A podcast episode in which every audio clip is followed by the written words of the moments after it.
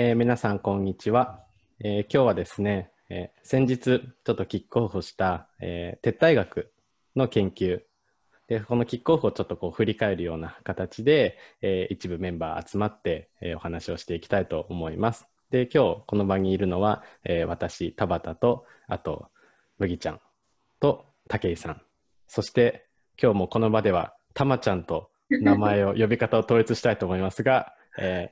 麦ちゃんのお父様でもあり、今回、撤退学の、えー、研究のちょっとこう、お声掛けをいただいた玉木先生ですね。でもこの後、玉ちゃんと呼びます。はい。その4人で、はい、ちょっと話していきたいと思います。よろしくお願いします。お願いします。しますで、えっと、このちょっとこう、キャストの前にね、山田さんと松井さんでもこう振り返りをしているキャストがあるので、まあ、同じこの撤退学研究メンバー、なんですけど、まあ、ちょっとこう2本に分かれて取っているような状態です。なので、あのまあ、撤退学のこの研究って何なのっていうところは、ざっくりそっちの山田さんと松井さんの方でもお話ししているので、よかったらそっちを聞いてもらえればと思います。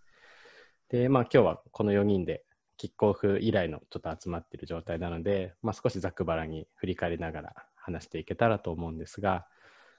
じゃちょっと早速振ってしまうと、たまちゃん、何かこう、この間の話とか、あるいはこう、なんか山田さんと松井さんのまたキャストを聞いて、ちょっと感じたこととかって何かありますか？はい、あのすごくこう絶妙な撤退学の定義といいますか、規定といいますか、撤退学ってどういう感じのもの、イメージといいますか、それがすごく的確で絶妙なポイントをこうついてくれたような、あのそういう、まあ、対談だというふうに、そういう聞きました。具体的には、あの、撤退学って誰に向けたもの、誰のためのものっていう、そういうことを話されていて、うん、で、その中で松井さんですかね、あの、こう、その、それが役に立つものだとしたら、それ来世、うん、来世でもいいみたいな。うんうん、まず一つがそれですつまりすごい長期的な視点で、えー、考えるっていうこと、えー、自分が生きてる間に成果見なくてもいいっていうことだと思うんですけど、うん、来世というのは、うん、そういう長期的な視点で考えていこう撤退という現象というということ。で、うん、ただしそれだと抽象的ですごくこう捉えどころのないものになってしまうのでえー、山田さんの方で後半ですでしたかね、終わりのデザインとかですね、具体的にあの無頓着無頓着に新規事業をどんどん始めていくとあの複雑複雑性が増して経営が難しくなると。うん、でロジカルにビジネスモデルで考えると、まあ、こういうことになるけれどもそれは文化や方針と違うのに本当にやるのみたいな、えー、そういう現状みたいな、うん、現場の現状みたいなことが具体的に、えー、定義されててそれで、えー、健全に終わらせるっていうようなデザイン終わり方のデザインっていうようなそういうすごい今の現実にある具体的な話と成果は来世で、えー、活用してくれたらいいよねというこの超長期的な視点と今の今の問題とこの2つの話が出てきたのがそれを掛け算するっていうことがあのなるほどという、それはすごくあの面白い視点だというふうに思いました。言い換えれば、ちょっと長くなりますけど、まあ、役に立つ学問と役に立たない学問の掛け算でもあると、はい、い。うこと、えー、超長期的な視点と短期的な視点の掛け算でもあると、うん、そういうふうに絶妙に規定していただいたなというふうに思ってます。それが僕はあの非常に面白いあのポイントを抽出していただいたなというふうに聞きました。はい、なんかそれって、あれなんですかね、こう一つのちょっと対比概念として、例えばこうアントレプレナーシップの研究っていうものがね、今回の撤退学とこう重なってると思うんですけど、一方でそのアントレプレナーシップ研究って基本的には経営学の中でなされているみたいなものが既存としてあって、まあ、そうすると経営学っていう学問の形や、まあ、暗黙の前提みたいなものっていうのは一つこう隣り合わせとして意識する存在になってくるのかなっていうふうにこの間のキックオフでも思ったんですけど今のちょっとお話中長期な目線や現実に立脚してとかっていうところはそこにこう何か輪郭やすごく面白さを感じたのってやっぱそういう他の学問のあり方や特に経営学のあり方とかそういうところがなんか対比としてあったりするんですかね？そうですね。具体的になんかこう論文とか本とかそういうアウトプットを考えるとそういう話になっていくんだと思います。あの、うん、しかし今の時点ではイメージとしてですね あのちょっと話は飛ぶかもしれないですけども あの法隆寺を支えた木っていう本があって、あの宮大工の西岡さんっていう方でしたかね。あの NHK ブックスから出てるんですけどあの 500年かけて育った木は材木になった時に1000年持つとかって言うんですよね。うん。ほんでその木のこの年輪とかを見てそれでそのお寺ならお寺なりのどの部分にこの材木を使うかとかこう南に向いてた木木が木の時に南に向いてた時は材木にした時も同じように南に向けるとか、はい、すごい なんかこうだから1000年先も、うん、その建築物が建っているってことをイメージしながらそしてその具体的にこの年輪がどこに向いてるかっていう目の前のこととそのその千年の目で現実を見るっていうことの、うん、この これすごく僕は感動したんですよね。だから本当に大事なことを考えるならばそういう長期的な視点っていうのは必要だろうし、うん、だからといって抽象的に流れてしまうとしたらそれは 現実を無視したものだったら、うん、こうなんかピンとこないものにしかならないしこの千年の目で現実を見るっていうですね、うんうんうん、そういうようなものになる可能性があるっていうんですかね、うん、すごいあの面白いことになりそうだなというそういう感じですね。イメージして、イメージして、そんな感じでイメージしました。うん、すごいな、今の法隆寺の話。面白い。うん、そうなんですよね。こう、1000年、2000年続くことが大事、あるいはその視座で作っていくっていう議論だけをした時にじゃあ目の前に法隆寺って本当に立てることができたのかといったらやっぱり現実もちゃんと同時に見ているからこそそれが具現化したのであってっていうようなすごいな。なんか全然ねちょっと今の話聞いてこう薄っぺらい着眼点だと思うんだけどなんで100年弱50年しか生きてない人間が本当に1000年持つ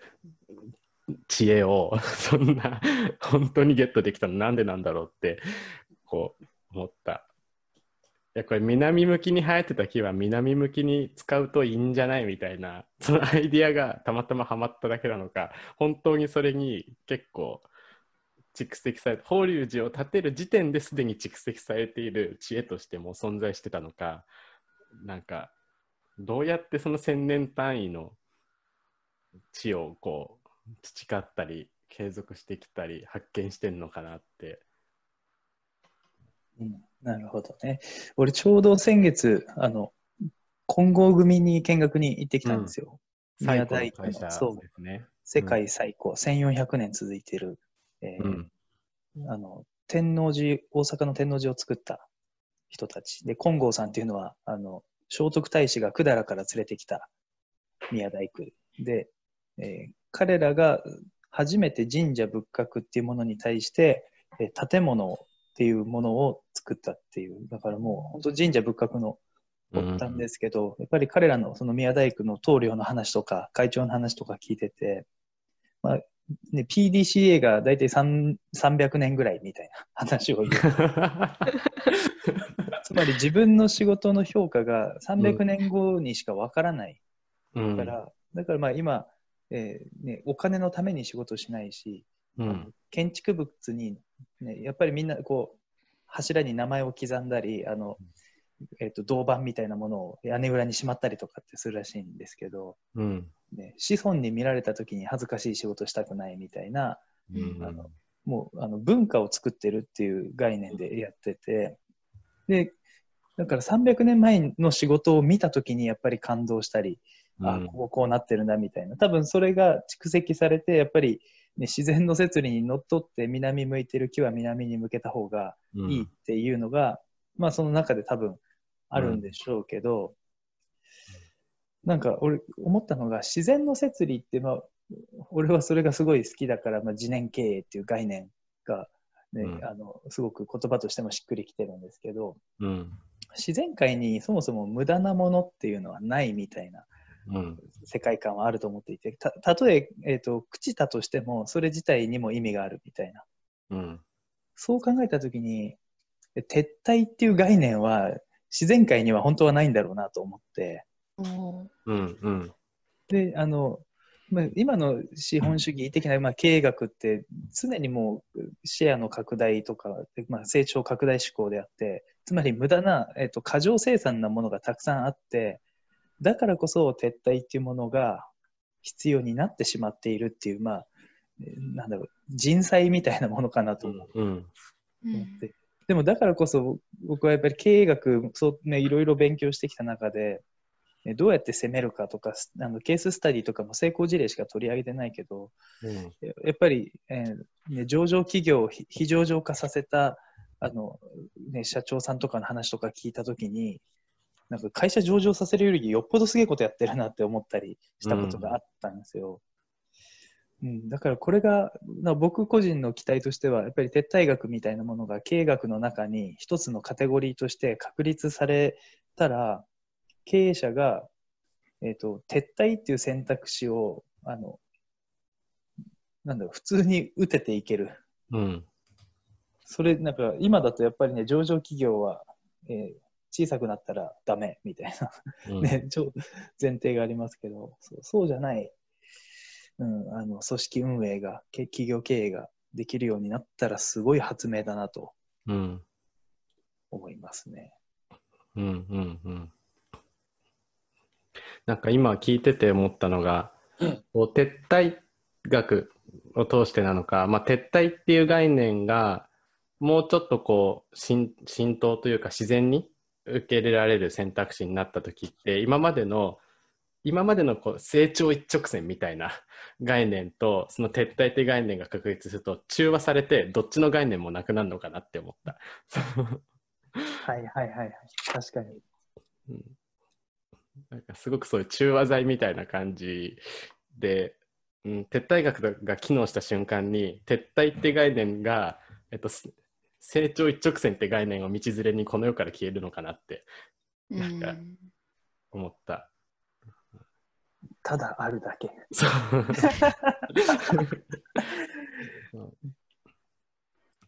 なんか私この間別のポッドキャストで喋ってたのが、うん、なんか個人で考えた時に、私は特別でないといけないっていう魔術にかかってるよね私たちみたいな話があって、うん、だからいろんな人と比べてあの人いいなとか自分全然だなとかってすごいなんか苦しい毎日を送ってるんだけどなんか今の企業の話も成長し続けないといけないという魔術にかかってるみたいな、うん、だけどまさにね自然界見たら1000年続く生命もあればうん、あのもう1週間とかで死んでしまう生命もあってだけど、うん、その朽ちていくものも他の何かのまた養分になってっていう、うん、それがこう自然界のこう自然の摂理だとした時に、もうなんか一生懸命こう自分をやらなきゃいけないみたいな個人も組織もなんかそっちのなんか思い込みというか魔術みたいなものの方をなんか、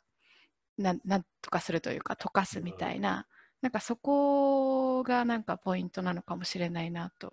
この前の話と重なりました。うん、うん、うん。なんか僕ら自身のこうある種思考特性なのかもしれないし、まあでも必然性もあるのかなって感じるけど、この撤退というかこのアントレプレナーシップのこの研究する中で常にメンターとして自然界多分っていうものが僕らのメンターとして常にあの存在するなっていう感じは今日今話してて改めて感じました。うん、自然界がこうだから間違いなくこうなんだっていうのをねあのある種アカデミックにロジカルに根拠にすることはそれだけではできないかもしれないけれどもでも僕ら自身のこう眼差しというか研究の方向性をねこう見ていく上で、まあ、自然界というメンターを見ながらこう一種チェックリストのように